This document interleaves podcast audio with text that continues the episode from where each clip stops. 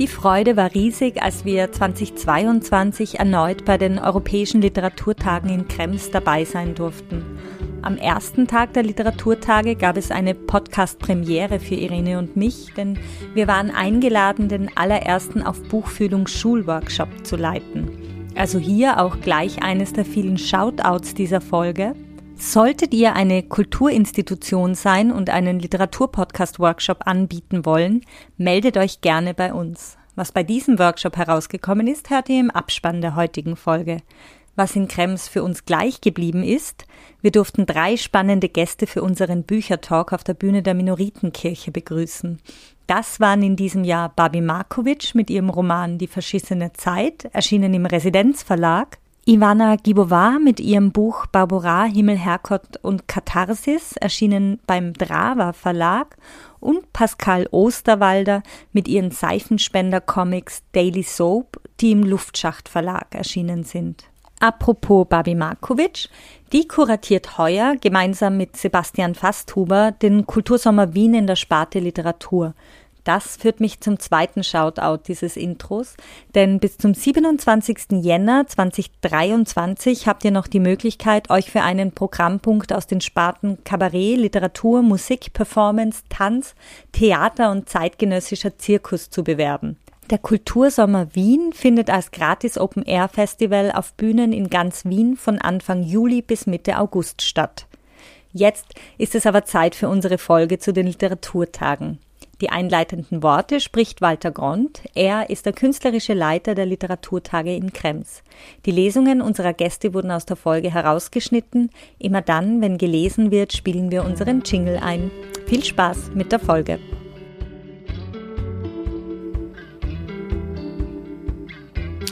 Einen schönen Nachmittag im Klangraum Krems Minoritenkirche. Herzlich willkommen bei den Europäischen Literaturtagen 2022. Babi Markovic, Ivana Gibova und Pascal Osterwall.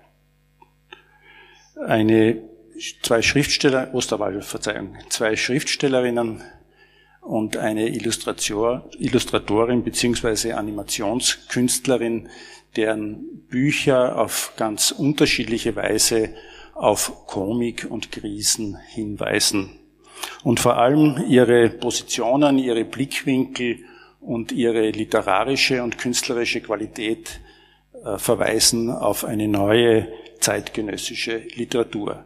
Durch diese Veranstaltung begleiten werden Sie Viktoria Strobel und Irene Zanol, die bereits auf der Bühne sitzen. Die beiden sind äh, Literaturwissenschaftlerinnen. Äh, Irene arbeitet am Brenner Archiv in Innsbruck und Viktoria Strobel lebt in Wien als freie Content-Gestalterin und Texterin. Die beiden haben gegründet, betreiben das und gestalten es auch gemeinsam einen wunderbaren, unabhängigen Literaturpodcast, auf den ich Sie hinweisen möchte, auf Buchfühlung. Ich wünsche Ihnen ein großes Vergnügen. Ja. Herzlichen Dank, Walter Grond, für die einführenden Worte, für die Einladung, heuer wieder hier zu sein. Irene und ich haben uns sehr gefreut, wieder hier sein zu dürfen. Herzlichen Dank also. Leider hat uns Theresia Enzensberger kurzfristig absagen müssen. Wir begrüßen heute also auf der Bühne in der Reihenfolge ähm, Babi Markovic, Ivana Gibova und Pascal Osterwalder. Und Babi, wir freuen uns schon sehr auf das erste Gespräch, das die Irene mit dir führen wird. Bitte. Komm rauf. Ah. Jetzt haben wir dich. Hallo Babi, herzlich willkommen. Hi. Ich darf dich ganz kurz vorstellen. Ähm, Babi Markovic ist in Belgrad geboren und hat dort und in Wien Germanistik studiert. In Wien lebt sie auch heute noch 2006 ist ihr erstes Buch in Belgrad erschienen. Das war ein Remix von Thomas Bernhards Erzählung Gehen, die sie nicht nur übersetzt, sondern ins Belgrad der Nachkriegszeit verlegt hat. Unter dem Titel Ausgehen ist die Rückübersetzung, kann man sagen, ins Deutsche von Mascha Dabic, die heute auch hier ist, ähm, wenige Jahre später bei Surkamp erschienen. 2016 erschien dann der Roman Superheldinnen und 2021 das Buch, über das wir heute sprechen werden, Die verschissene Zeit. Beide Romane sind bei Residenz erschienen. Nur ganz kurz versuche ich den Roman äh, zu umreißen. Das ist schwierig genug, finde ich. äh, der Roman begleitet drei Jugendliche, die Geschwister Vanya und Marco und ihre Freundin Cassandra, durch die 90er Jahre in Belgrad, also durch die Jahre, äh, in denen Jugoslawien zerfällt, durch eine Zeit zwischen Postsozialismus und Kapitalismus. Sie reisen mit einer Zeitmaschine durch diese Jahre, die eigentlich gebaut wurde, um zurückzureisen und den Ausbruch der Jugoslawienkriege zu verhindern. Aber kurz gesagt, diese Maschine spinnt. Sie äh, schickt die Menschen innerhalb der 90er Jahre vor und zurück. Ganz wild geht's äh, durcheinander im Buch. Äh, nichts weniger als diese Maschine zu reparieren, ist die Aufgabe dieser drei Jugendlichen. Äh, Barbie, du hast neulich am Abend hinten am Büchertisch Alenka Zupancic's Buch Der Geist der Komödie gekauft. Später habe ich auf Instagram deine Story gesehen, in der du das Buch gepostet hast und kommentiert hast, endlich etwas für mich. Ähm, was hast du dir gedacht, als du die Einladung das ist privat. hast? es ist nicht privat. Okay, nein, es ist Instagram. Ist eh ein Scherz, siehst du ja, Komödie. Genau. Okay. Ich habe mich gefragt, ob du dir auch gedacht hast, endlich etwas für mich, als du die Einladung zu den europäischen Literaturtagen mit dem Thema Komik und Krise gekriegt hast. Schon. Ja, es ist eigentlich perfekte Zusammenfassung äh, von, also so die die Tags für das Buch Komik und Krise, genau. Ah, was ich vorhin vergessen habe zu erwähnen, ähm, der, das, das Buch ist, hat auch eine formale Besonderheit. Es ist beigefügt äh, dieses Heft, das ist eine Spielanleitung für ein Rollenspiel, äh, ja, in dem man also die, die, die Perspektive der Figuren einnehmen kann, also einfach in die Welt abtauchen kann und sich in den Roman oder in die, in die Handlungszeit, den Handlungsort hineinversetzen kann.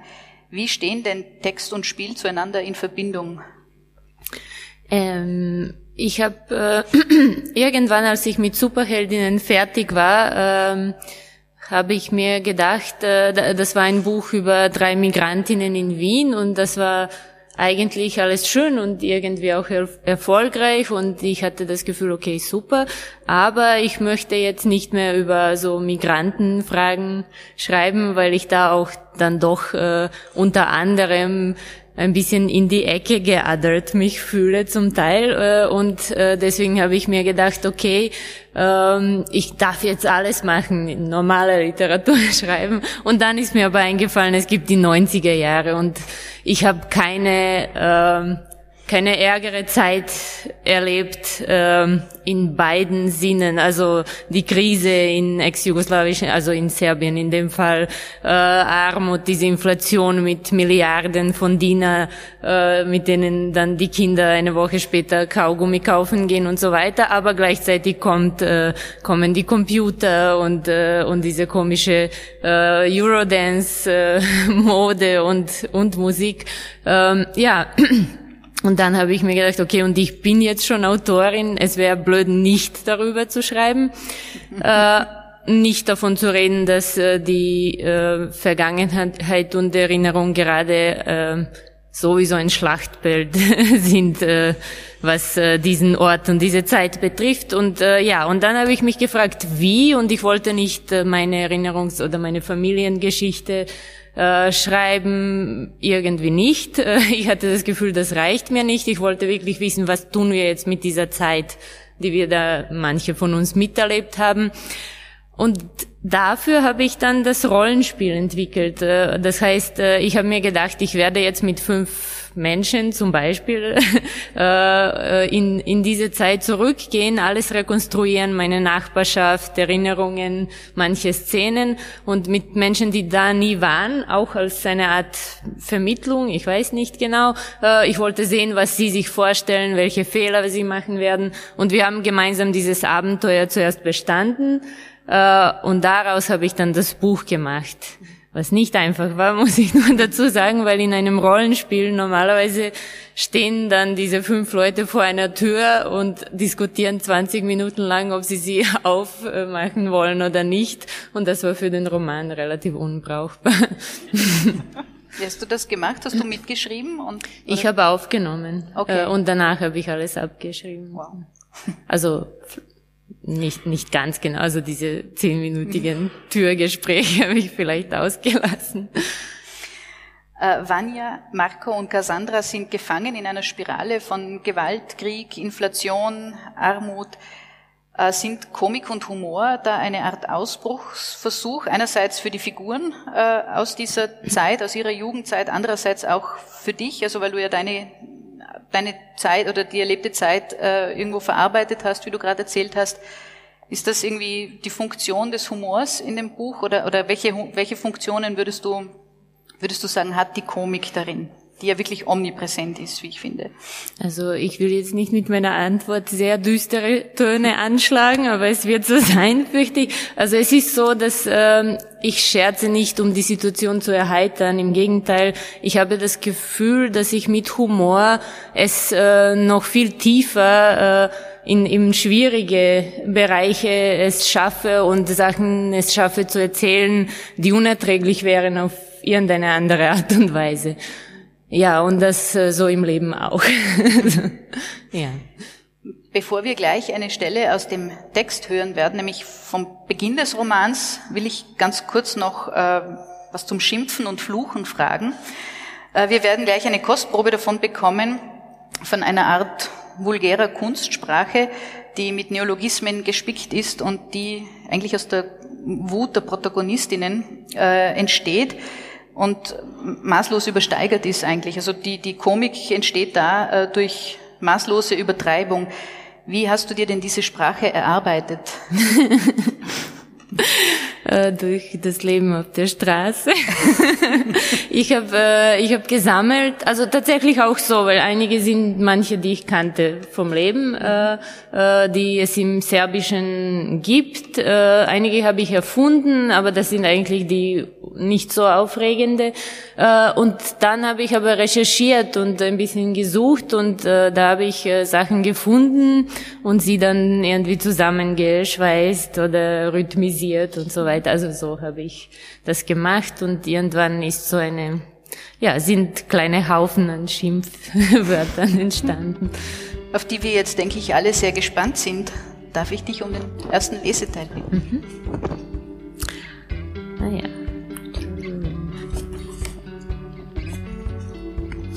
Jetzt ist in dieser Textstelle schon durchgeklungen, einiges durchgeklungen, aber auch die Erzählperspektive durchgeklungen, die schon eine sehr besondere ist oder die man nicht sehr oft äh, findet in äh, Romanen. Äh, nämlich wird eine zweite Person, ein Du, angesprochen. Ähm, ich habe mich gefragt, ob das aus dem Spiel heraus resultiert, dass da irgendwie die Spielleiterin vielleicht spricht oder wie ist das zustande gekommen? War das schon von Anfang an so oder hat sich das irgendwie beim Schreiben so ergeben? Ja, das war, äh, das kommt, glaube ich, tatsächlich äh, aus dem Spiel. Das ist der Ton, in dem man sich äh, an die Spielgruppe auch wendet und äh, das ist auch die interessante er Erzählposition, die man als äh, als äh, Spielleiterin oder äh, genau äh, hat und äh, ich habe irgendwann, also ich war nicht sicher, wie ich das wirklich im Roman das äh, aufrechterhalten kann, ob ich das soll. Äh, und lange habe ich experimentiert mit allen Möglichkeiten. Und irgendwann bin ich drauf gekommen, wie ich äh, eben, es war ein bisschen kompliziert mit dem Du, um jetzt ganz nerdigerweise zu erklären, äh, weil man da irgendwie nur eine Person anspricht. Und irgendwann habe ich das erweitert äh, mit der Möglichkeit, dass diese Person sich an die ganze Gruppe, also ihr, an alle äh, Hauptprotagonistinnen äh, wendet äh, und denen dann aber auch äh, erklärt, zum Beispiel, wie die Situation in der Welt ist, was ein Game Master in Wirklichkeit auch tut. Ja, und da habe ich dann plötzlich äh, bemerkt, als das funktioniert hat, dass ich alle Möglichkeiten beim Erzählen habe. Ich kann äh, einen Schritt rausgehen und so tun, als würde ich etwas nicht wissen über die Figur und sagen, du machst das, das und das, aber ich kann der Figur auch sagen, du denkst das, das und das und das war, das hat mir extremen Spaß gemacht. Oder ich kann der Figur sagen, hör jetzt auf einfach. ja, gestern war schon hin und wieder von Marcel Proust die Rede. Dein Romantitel Die verschissene Zeit hat Anklänge an die Suche nach der verlorenen Zeit. Ist das rein zufällig so oder ist das auch einer Beschäftigung mit Brust geschuldet vielleicht? Du hast das Buch ja, glaube ich, auch einmal als Erinnerungsexperiment bezeichnet. Gibt es da einen Zusammenhang? Ja, äh, Proust ist ein alter Freund von mir tatsächlich. Äh, ich habe äh, irgendwann eben in diesen 90er Jahren, das gibt's auch im Buch, der Teil ist autobiografisch. Zuerst gab es diese rosa Ausgabe, mit, wo die ersten zwei, drei Bände von Tinojevic ins Kroatische übersetzt sind und da stand Proust und ich war vielleicht, keine Ahnung, 13, 14 und habe mir die ganze Zeit gedacht, ah, dieses Buch werde ich eines Tages lesen. Meine Mutter hat gesagt, das ist Philosophie, das kannst du nicht lesen und so. Und eines Tages, ähm, ja, habe ich dann doch begonnen und äh, irgendwie bin ich total reingekippt äh, und ein riesen Proust-Fan äh, geworden mit seinen Vergleichen und so. Und auch mein erstes Buch Ausgehen hat komischerweise auch mit Proust zu tun. Natürlich mit diesen ganzen VIP-Klicken und äh, wer verhält sich wie auf einer Party und so. Das ist eigentlich Proust auch. Ja, und äh, natürlich, wenn ich über meine Erinnerungen rede und äh, mir in einem Größenwahn beginne, ein, einen Roman darüber zu schreiben und so, dann dachte ich als erstes an Proust und dann dachte ich, okay, ich bin nicht so reich und nicht so krank, dass ich jetzt so ein Ding schreiben kann wie, wie Brust. Also ich gehe auch raus aus meiner Wohnung. Aber ich habe mein Bestes getan, dass es trotzdem ein wahnsinniges, äh, relativ detailliertes Projekt wird. Das war die Idee. Ja. Mhm. Und bist du jetzt nach der verschissenen Zeit fertig mit den 90er Jahren? Also hast du dein Erinnerungsexperiment abgeschlossen? Oder glaubst du, es wird dich literarisch noch weiter beschäftigen? Ich glaube, vorerst äh, habe ich äh, alles, was ich mir denken konnte, reingestopft in dieses Buch. Und aber wer weiß, wer weiß. Ich sage nichts mehr, bis, bis ich schon was begonnen habe. Du hast uns noch eine zweite Lesepassage mitgebracht. Versprochen. Ja. okay, ähm, hier geht's ähm, vielleicht in ein bisschen äh, ja, um die Leitkultur der 90er Jahre äh, im Schulhof, aber auch darüber hinaus. Vielen Dank.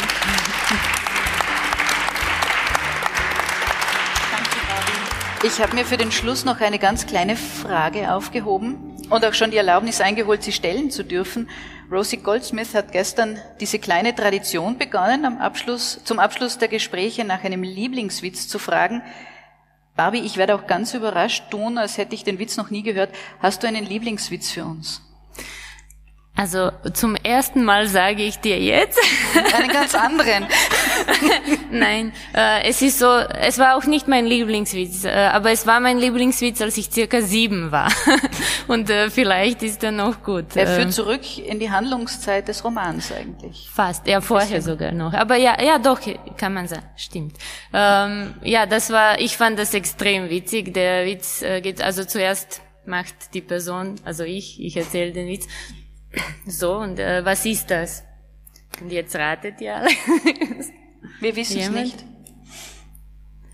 Ich weiß es auch nicht, aber hier kommt's wieder.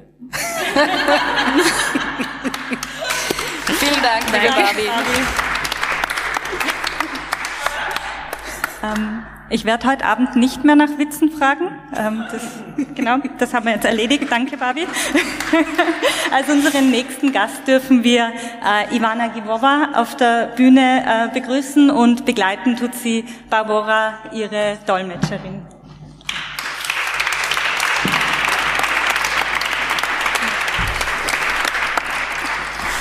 Ähm, hallo Ivana, hallo. Hallo, dobrý večer. Schön, dass ihr heute da seid, dass du heute da bist. Ähm, Ivana ist in Preschow geboren und hat 2013 mit einer Sammlung von Kurzgeschichten debütiert. Ein Jahr später erschien Borderline. 2016 ähm, erschien Barbara, Himmel, Herrgott und Katharsis, also der Roman, über den wir heute mit dir sprechen werden. Ähm, ihre aktuelle Graphic Novel heißt Eclectic Bastard. Ivanas Arbeiten, wir haben gestern ganz kurz darüber gesprochen, sind kleine Gesamtkunstwerke. Sie ähm, zeichnet Bilder. Sie hat eine Schriftart erfunden für ihren Roman Barbara und sie wählt das Papier aus und ist auch in der Gestaltung beteiligt. Ähm, Meine erste Frage an dich. Äh, wie sehr unterstützen diese zusätzlichen Kunstformen, die wir jetzt auch im Hintergrund eingespielt sehen, ähm, die Komik, aber auch die Tragik deines Werks? Ähm, ich habe eine äh, Kunstschule ähm, hinter mir, eine Mittelschule mit künstlerischer ähm, äh, mit einem künstlerischen äh, Schwerpunkt. Und deshalb habe ich mich entschieden, die Grafiken und alle Illustrationen auch ähm, selbst zu gestalten und darüber äh, selbst zu entscheiden. Das sieht man im äh, letzten Buch sowie auch in dem Buch davor. Und das Ziel dabei ist, dass der, äh, dass das Bild äh, die Pointe des Textes unterstützt und ähm, an das Publikum weiterträgt. Für mich ist es immer sehr wichtig, dass, ähm, dass meine Bücher auch schön aussehen deshalb arbeite ich mit einem Grafiker, ähm, mit dem wir diese grafischen ähm, Teile gemeinsam entwickeln. Äh, wie schon gesagt, ich habe auch äh, die Schriftarten selbst entwickelt. Äh, bei einem heißt es eben Katharsis, beim anderen Buch hieß es Bastard. Und ähm, alle meine Bücher sind quasi meine Kinder, meine Babys. Und deshalb gestalte ich auch alles selber und das sieht man dann auch in den einzelnen Werken. Ich möchte ganz kurz eine Zusammenfassung geben von Barbara, Himmel, Herrgott und Katharsis. Barbara, die Protagonistin des Romans, lebt alleine. Ihren Lebensunterhalt verdient sie sich mit dem Übersetzen und äh, sie schreibt Frauenromane. Kontakt zu anderen hat sie eher ungern. Seit sie mit drei Jahren vergewaltigt wurde, lebt auch Silvia im selben Körper. Silvia liebt Pornos, Sex und Alkohol, doch mit der viel zu biederen Barbara im gleichen Körper kann sie sie nicht wirklich abfinden. Innerhalb dieser Koexistenz zwischen Silvia und Barbara machen sich die beiden Frauen gegenseitiges Leben schwer. Also die eine isst etwa Zwiebelbrot, um der anderen am nächsten Morgen Magenschmerzen zu bereiten. Ähm, Komik entsteht in deinem Roman vor allem in Form des Kontrasts zwischen diesen beiden Figuren. Ähm, würdest du dem zustimmen? Und wie hast du diese beiden Figuren angelegt? Wie war es für dich, diese beiden Figuren zu entwerfen? Táto kniha vychádza z predošlej knihy Borderline. Das neueste Buch uh, wurde auf um, Basis meines vorherigen Buches Borderline geschrieben und entwickelt sich aus der, aus der Geschichte. Mich hat immer ähm, die psychologische Seite eines Menschen äh, stark interessiert, vor allem das Anderssein, das nicht ganz normale, nicht ganz konventionelle an, an äh, einem Menschen. Und das sieht man auch gut bei Silvia und Barbara äh, in meinem neuen Buch, denn äh, sie sind basiert auf der ähm, Hauptrolle oder Hauptperson von, äh, vom Buch Borderline. Ähm, sie sollen nicht äh, nur das Schlechte und das Gute darstellen. In beiden von ihnen gibt es eine Mischung des Guten und des Negativen. Ähm, was für mich weiterführend ähm, einen, ähm, eine Art Konflikt darstellt äh, bzw. abbilden soll. Und es soll nicht ein schizophrenischer ähm, Konflikt zwischen den zwei sein. Also die, die einzelnen äh, Charakteristiken zeigen sich nicht einmal stärker, einmal schwächer, sondern treten gleichzeitig auf bei beiden. Ähm, es ist auch eine Art Kontrast, äh, den wir bei uns allen sehen können, nämlich dass wir mm, selbst mit Konflikten in uns konfrontiert sind und selbst draufkommen, dass wir vielleicht nicht nur die guten Seiten haben, sondern auch eine negativere Persönlichkeit, mit der es manchmal schwer ist, klarzukommen. Was ja ganz spannend ist, es sind ja nicht nur Barbara und Silvia ähm, in deinem Roman als Erzählinstanzen angelegt, sondern es gibt eine weitere und beziehungsweise die Erzählinstanz und das ist Himmel Herrgott. Er weiß, weiß alles, er sieht alles, er kommentiert alles und erzählt die Geschichte Barbaras und Silvias. Himmel Herrgott äh, ist eine göttliche Instanz und ich muss ganz kurz zitieren aus deinem Buch. In der Kindheit wurde Barbara ein paar Mal von Verwandten vergewaltigt. Vorher sah sie noch einen Mord und einen Selbstmord und danach erlebte sie noch andere komische Dinge. Denn wenn ich liebe, der bekommt sein Kreuz zu tragen. Ha, ha, ha. Was bringt Himmelherrgott hier zum Lachen? Wer ist Himmelherrgott und was ist das für ein lachender, für ein höhnender Gott? Boh bola najobľúbenejšia postava všetkých recenzentov a kritiky. Ich erzähle über den Gott, weil er zum Beispiel auch sehr äh, beliebt bei den Kritikern war und bei den äh, Rezensenten. Mm, aber ich wollte nicht ähm, jenen Gott darstellen oder beschreiben in meinem Buch, den wir aus anderen Büchern kennen. Ähm, für mich war diese, diese äh, Person oder dieser Gott ähm, eine Darstellung von äh, Witz, von etwas Positiven, etwas Lustigerem. Er soll auch ein Erzähler sein, der zynischer ist und sarkastischer ist als, äh, als Sylvia, die ihre ähm, Werte sehr positiv ähm, darstellt.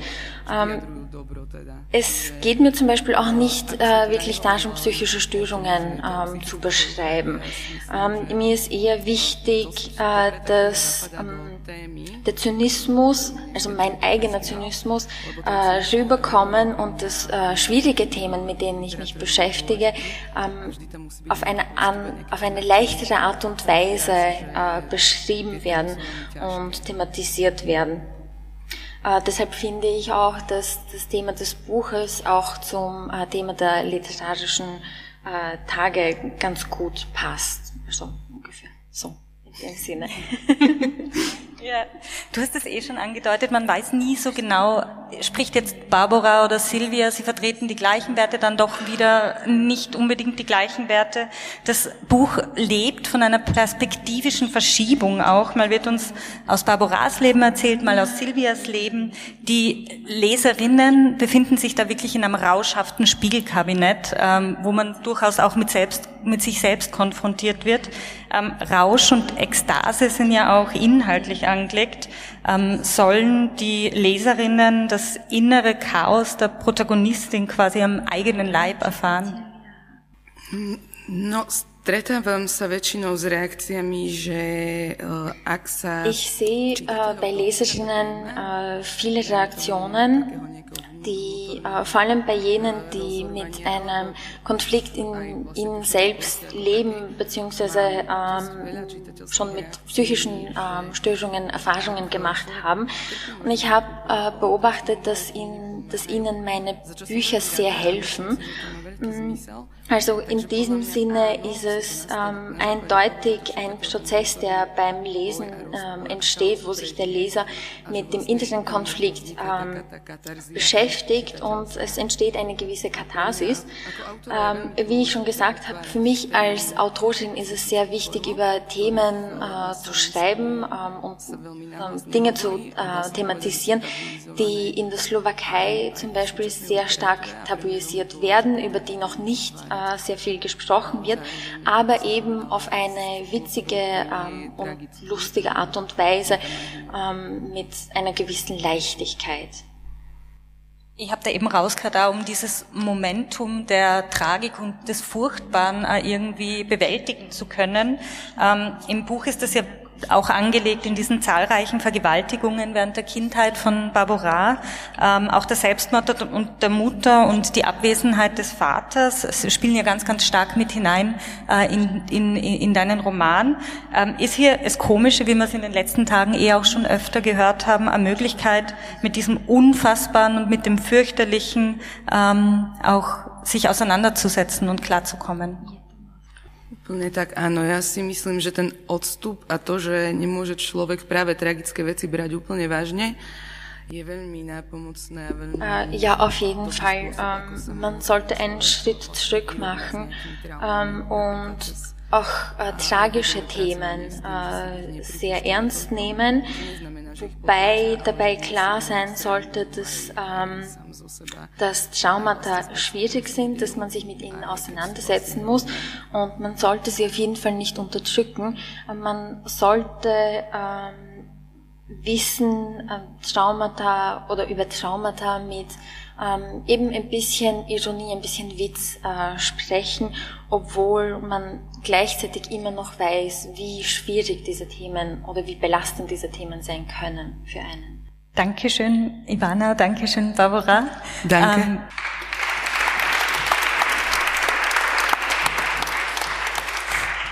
Nächsten Gast dürfen wir Pascal Osterwalder auf der Bühne begrüßen.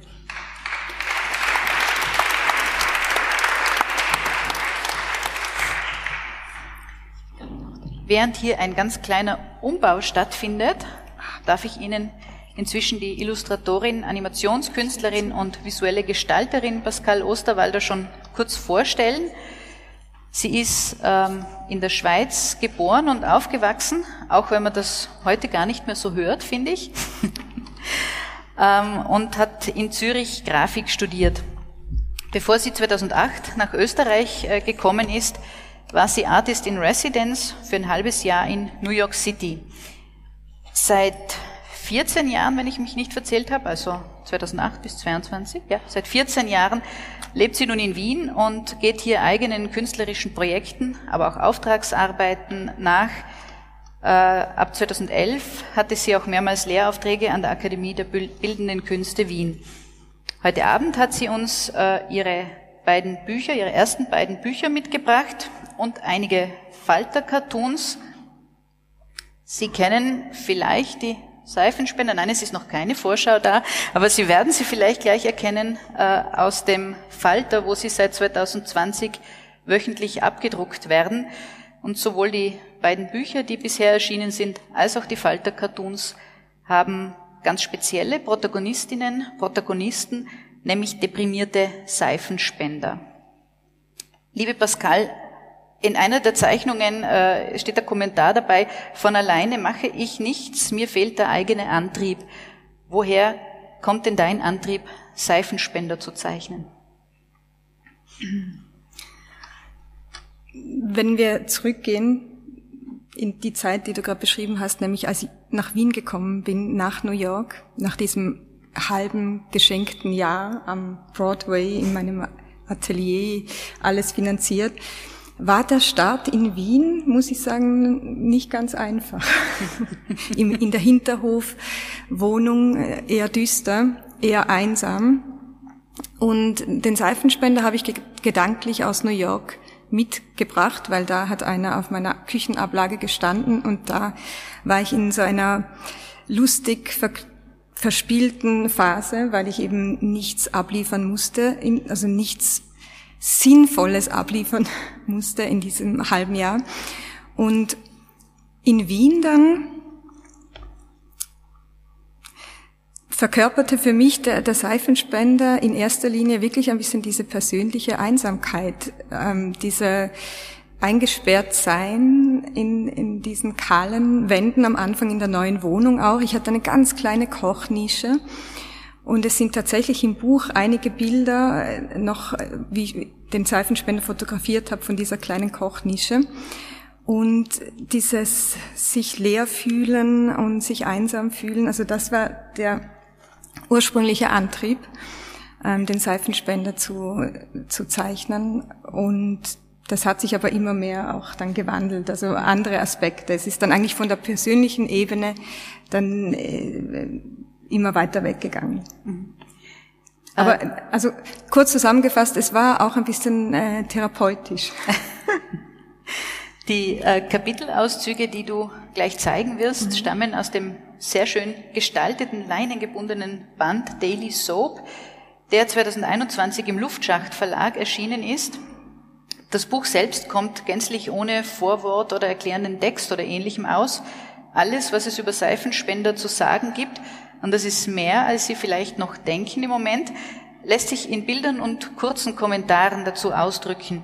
Und wir haben im Vorfeld besprochen, dass wir es auch hier so handhaben wollen und dass wir gleich mitten hinein in Daily Soap tauchen und dann anschließend das Gespräch miteinander führen werden.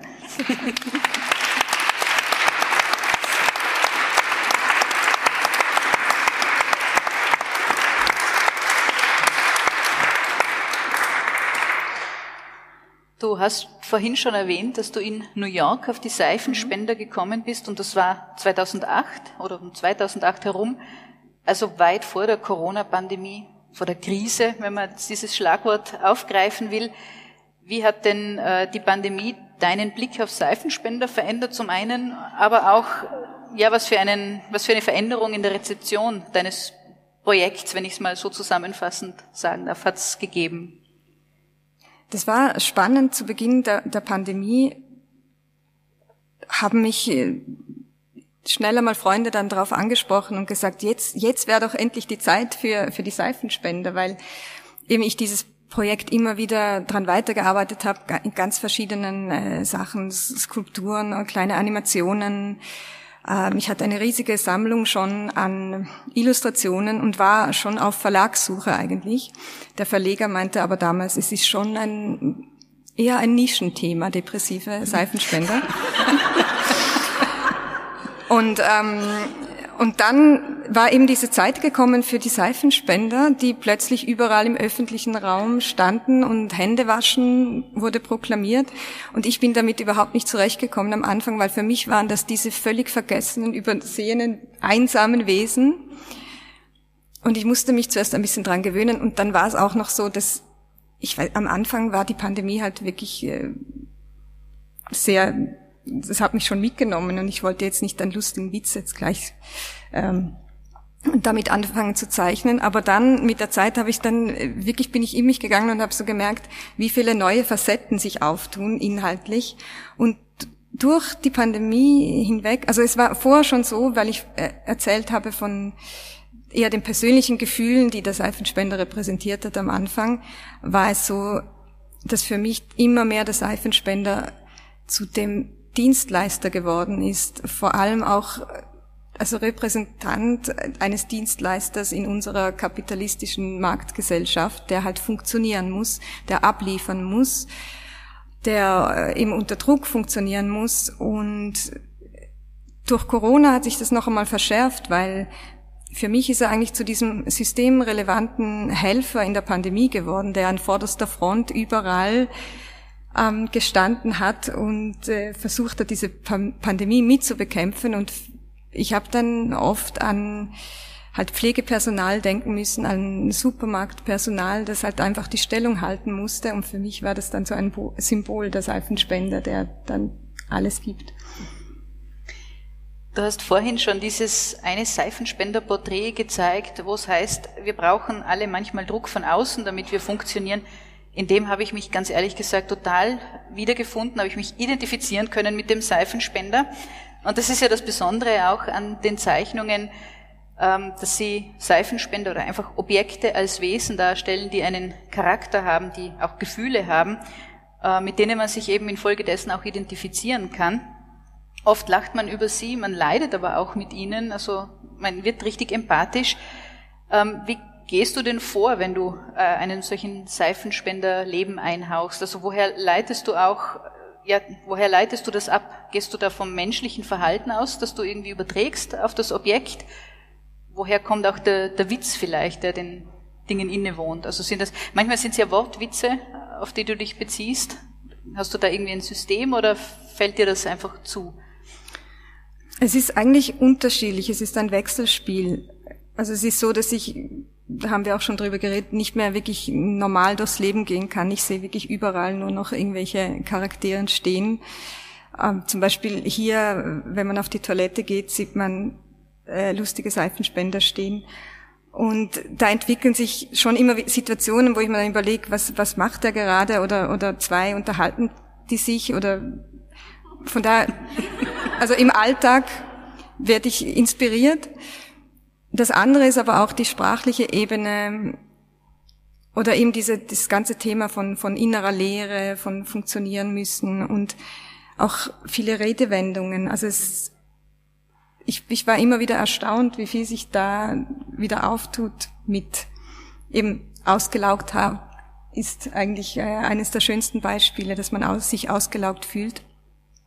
Und beim englischen Buch, das man da abgebildet sieht, ähm, im Englischen gibt es dann noch mal andere Wortspiele auch und eben dieses All I ever had went down the drain.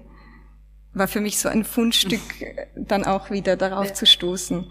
Aber ich gehe da schon auch so vor, dass ich wirklich, also das Internet durchforste. Es gibt, glaube ich, kein Bild von einem Seifenspender auf Google, das ich noch nicht gesehen habe. Also ich sammle lustige Seifenspender, eben Bilder oder ich, ich schaue mir Begrifflichkeiten an und, und suche nach Synonymen, weil mich das immer interessiert, dass es ähm, in den wenigen Sätzen, die es sind, äh, wäre es mir oder ist es mir wichtig, dass es ein Mensch sagen könnte, eine Person sagen könnte, aber auch ein Seifenspender, wobei da sich die Bedeutung noch einmal leicht verschiebt. Mhm. Und ich glaube, dass darin halt auch die Komik liegt. Mhm. Und die Komik ist halt auch gegeben dadurch, dass es einfach ein Seifenspender ist. Ja. Darf ich da kurze Zwischenfrage stellen? Ähm, ich weiß ja, du hast einen Instagram-Account. Ist das eine Aufforderung ans Publikum, dir Seifenspender Stillleben als Foto zu schicken oder zu taggen, damit du weitersammeln kannst? Also mit Hilfe von außen quasi? Ja, immer gerne. Also ich, ich freue mich immer sehr, wenn, wenn ich Leute damit inspirieren kann, dass sie eben auch anfangen, Charakter wahrzunehmen oder eben, mir wird auch oft gesagt, dass sie ihren Seifenspender nicht mehr mit denselben Augen sehen. Also das immer gerne. Also at Daily Soap auf Instagram kann man genau. Seifenspenderfotos schicken. Der Band hat ja auch einen Untertitel aus dem Leben eines Seifenspenders und das weckt äh, die Assoziation zu Eichendorffs aus dem Leben eines Taugenichts, einem Werk der Romantik und einem bekannten Beispiel für den Entwicklungsroman, romantisch oder romantisierend ist dein Blick auf Seifenspender jetzt nicht. Und die Objekte sind auch überhaupt keine Taugenichtse, ganz im Gegenteil. Sie haben eine ganz wichtige Funktion. Und bei ihrer Entwicklung frage ich mich, landen sie nicht am Schluss eigentlich alle im Müll?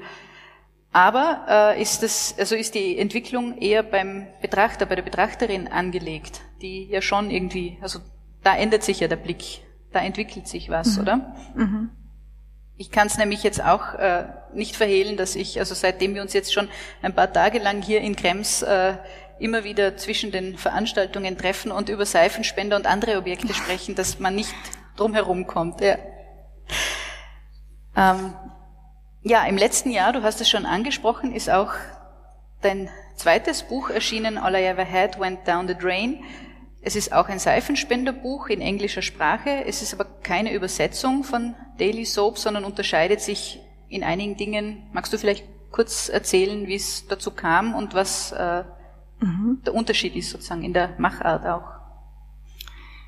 Ähm, genau. Also da war es so, dass sich ähm, ein Schweizer Verlag bei mir gemeldet hat, nämlich Every Edition, und die wollten ähm, etwas machen mit dem, mit dem Seifenspender. Und das war dann eigentlich eine parallele Geschichte, dass ich das deutsche Buch entwickle und das englische. Und da gab es dann auch die klare Entscheidung dafür, dass ich gesagt habe, ich mache eines.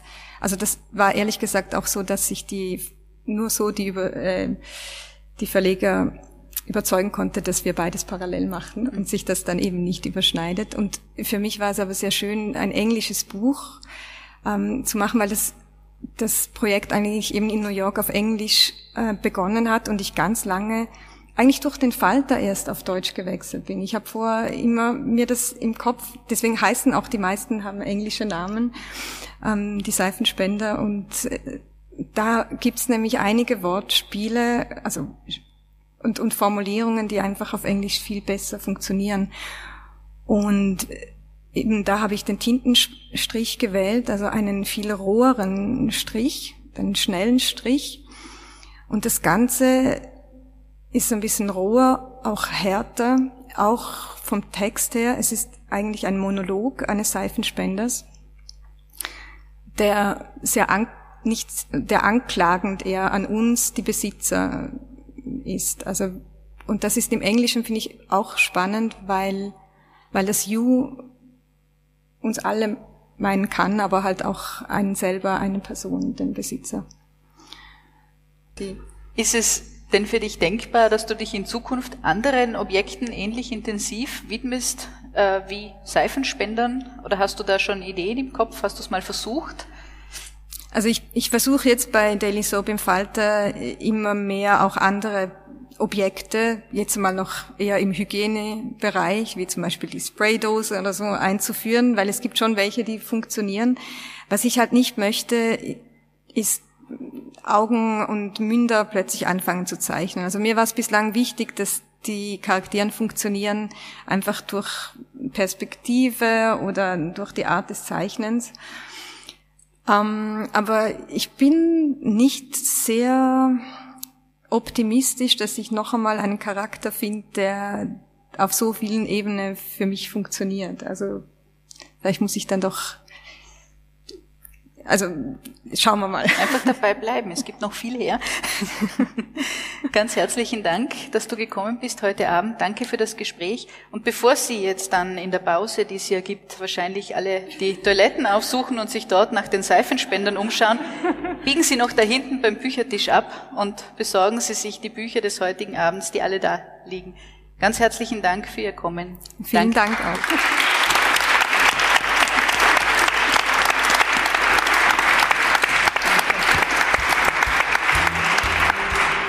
Euch hat gefallen, was ihr gerade gehört habt?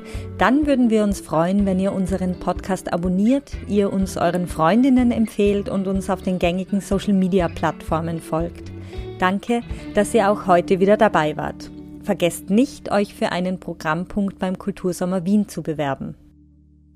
Ich stehe da auf dem Platz der Menschenrechte und es zieht eine urgroße Demo an mir vorbei. In dem Impfstoff, da ist sicher GPS-Sender drin. Deswegen schützt euch eure Kinder. Früher war alles besser. Heute gibt's ja jeden Tag andere Krisen. Was der, ich lebe zwar von dem Arbeitslosengeld, aber die ganzen Einwanderer nehmen uns die Arbeit weg. Und somit heißen wir euch herzlich willkommen zu einer neuen Folge von Komik und Krise.